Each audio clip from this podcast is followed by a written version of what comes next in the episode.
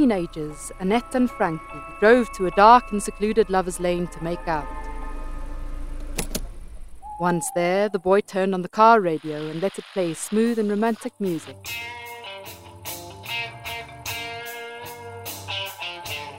Leaned over to whisper a few loving words in his girlfriend's ear and began kissing her. Minutes later, the mood was broken when the music suddenly stopped mid song. and An announcer's voice came on. We interrupt for this newsflash. A notorious serial killer has escaped from the insane asylum. He used to stalk the lover's lane and kill the young couples that he found there. He was nicknamed the Hook because he had a hook for a right hand.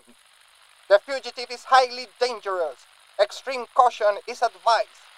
Please go back to your homes and lock your doors. Annette was shaking and quivering. She noticed that some of the other cars were starting to leave the lover's lane.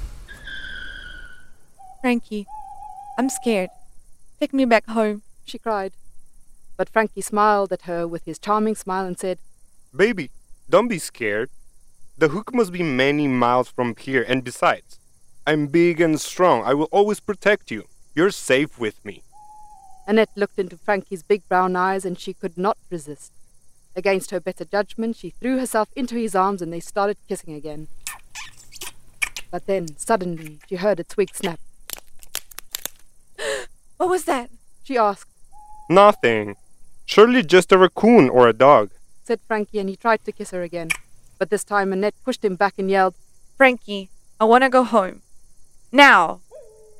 Frankie didn't want to go and tried to reassure her one more time that everything was okay.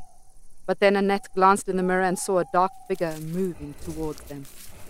She started yelling frantically, Get me out of here right now! Go, go, go! Frankie started the car and they drove off. The ride back was silent. Frankie was clearly upset. When they got to Annette's place, Frankie got out of the car and went around it to open the car door for Annette. But when he got there, his jaw dropped and his skin became pale.